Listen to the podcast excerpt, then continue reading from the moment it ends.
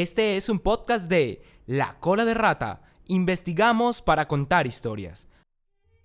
Es que el mismo árbol de la libertad para 1813 fue como un elemento de reconciliación entre las Provincias Unidas de la Nueva Granada y el gobierno de Cundinamarca. Y yo decía, es que ese árbol de la libertad fue la figura de que Nariño vence a los, a los federalistas, a, a Baraya, todo el tema, y la decisión de Nariño no es someterlos, ni encarcelarlos, ni mandarlos a fusilar, sino venga, dialoguemos y más bien eh, difundamos un elemento que es el árbol de la libertad, sembremos este árbol de la libertad que va a ser como, como un sello de, de un pacto entre nosotros encaminado a fortalecer el proceso independentista.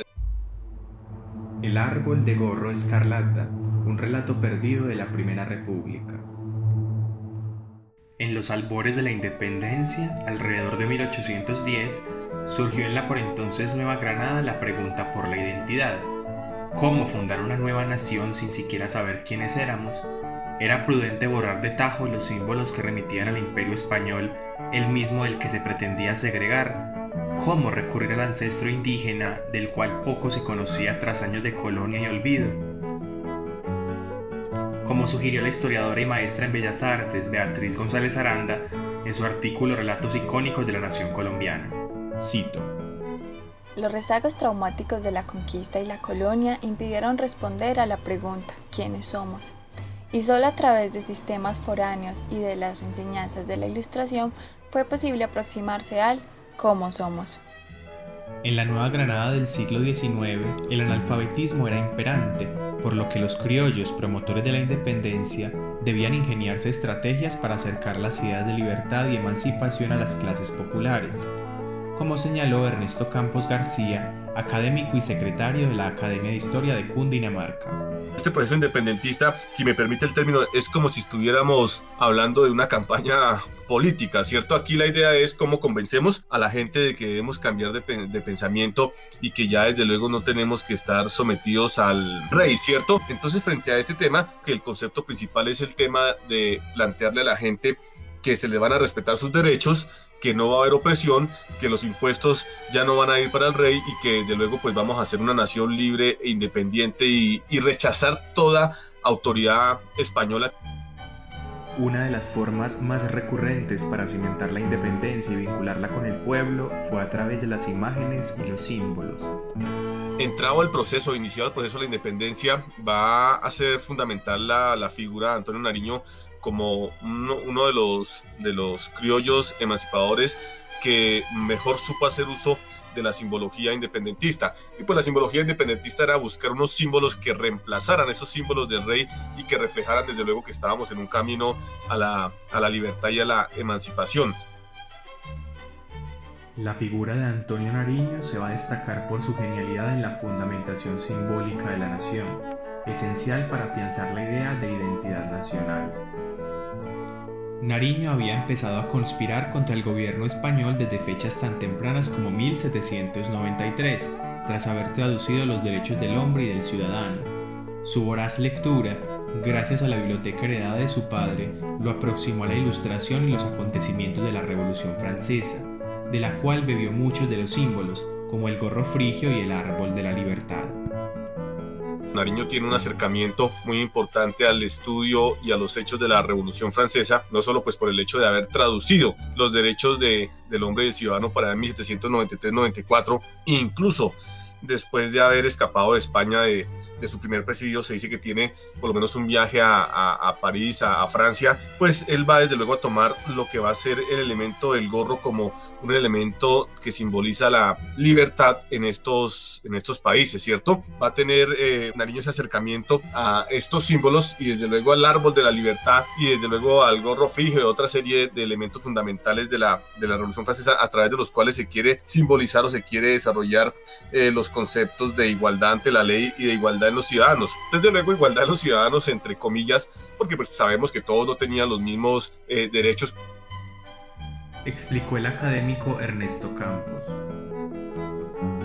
Para el caso concreto del Árbol de la Libertad de Santa Fe de Bogotá de 1813, hay un elemento central, la unidad, con este gesto se buscaba reconciliar las facciones que habían estado enfrentadas, centralistas y federalistas, el árbol serviría para sellar el pacto que terminaría temporalmente la lucha fratricida.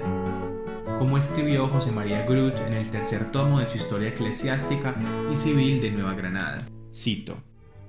Estaba restablecida la paz entre el gobierno de la Unión y el de Cundinamarca, y hasta entre los individuos de los dos partidos desaparecían las animosidades. Nariño quiso, por medio de una fiesta cívica, acabar de restablecer la buena armonía. Resolvió plantar el árbol de la libertad en la Plaza Mayor de Santa Fe y en la de las poblaciones notables. Cabe resaltar que el árbol de la libertad de Santa Fe no fue el único que se sembró en la por entonces Nueva Granada. Otros árboles de la libertad. Aparte del árbol plantado en Santa Fe en 1813, que es el más conocido, se sembraron más árboles de la libertad. El primero fue el 23 de abril de 1813 en Honda, actual Tolima, en ese momento provincia de Mariquita, donde, según narra el cronista José Manuel Grud en su Historia Eclesiástica y Civil de Nueva Granada, la siembra del árbol tuvo que estar acompañada de la aclaración de que la libertad consiste en la sujeción a la ley, que el buen ciudadano respeta la religión de sus padres y autoridades legítimas, guarda la fe en el matrimonio, que el hombre libre no es soberano para hacer lo que quiera. Otro episodio ricamente descrito es el del árbol de la libertad plantado en el pueblo de Funza, Cundinamarca, el domingo 4 de febrero de 1816, en la víspera de la reconquista española al interior del país. Allí se sembró un cerezo en la mitad de la plaza mayor, que también se coronó con un gorro frigio. La comitiva del árbol estuvo compuesta por los más notables criollos de la villa y los sacerdotes, a la vez que el acto estuvo amenizado con música. Además, iba también una india con su corona bien puesta, con su corona de plumas. Y llegando al lugar del hoyo, dijo la india, planto aquí el árbol que nuestros enemigos arrancaron con crueldad de este mismo lugar relató José María Caballero en su diario de la Independencia. De acuerdo con el artículo El árbol de la plaza del historiador Germán Mejía Pavoni, otros árboles de la libertad aparecieron en Cali el 24 de junio de 1814, en las poblaciones boyacenses de Sogamoso, Tunja, Saboya y Chiquinquirá y en los municipios de Cundinamarca de Huasca, Guatavita, Zipaquirá, Ubaté y Fuquene. Ahora bien, ¿qué pasó con los árboles de la libertad?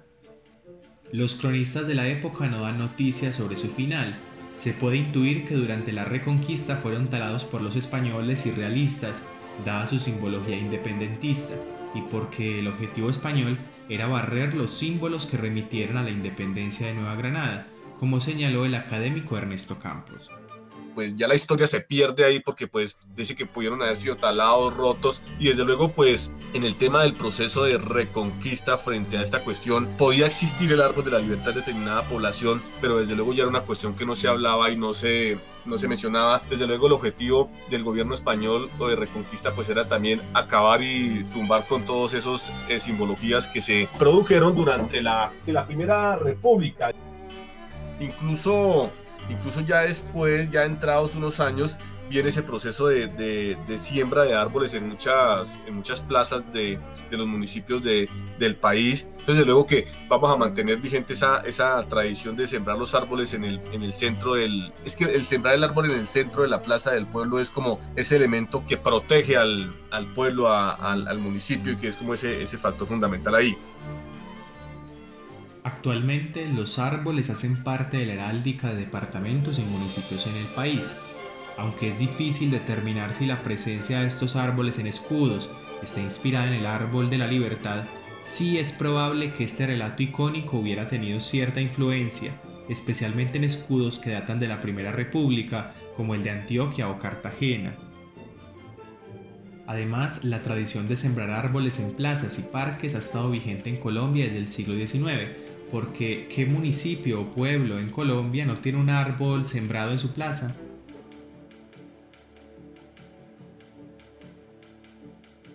Con las voces de Felipe Osorio Vergara y Daniela Ríos Henao. Pueden encontrar más de nuestro material sonoro en diferentes canales de audio como Spotify y Anchor. Gracias por escucharnos.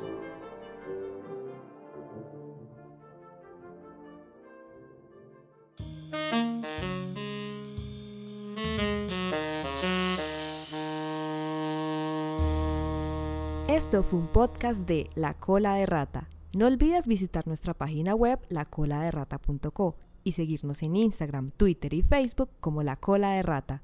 Nos escuchamos pronto.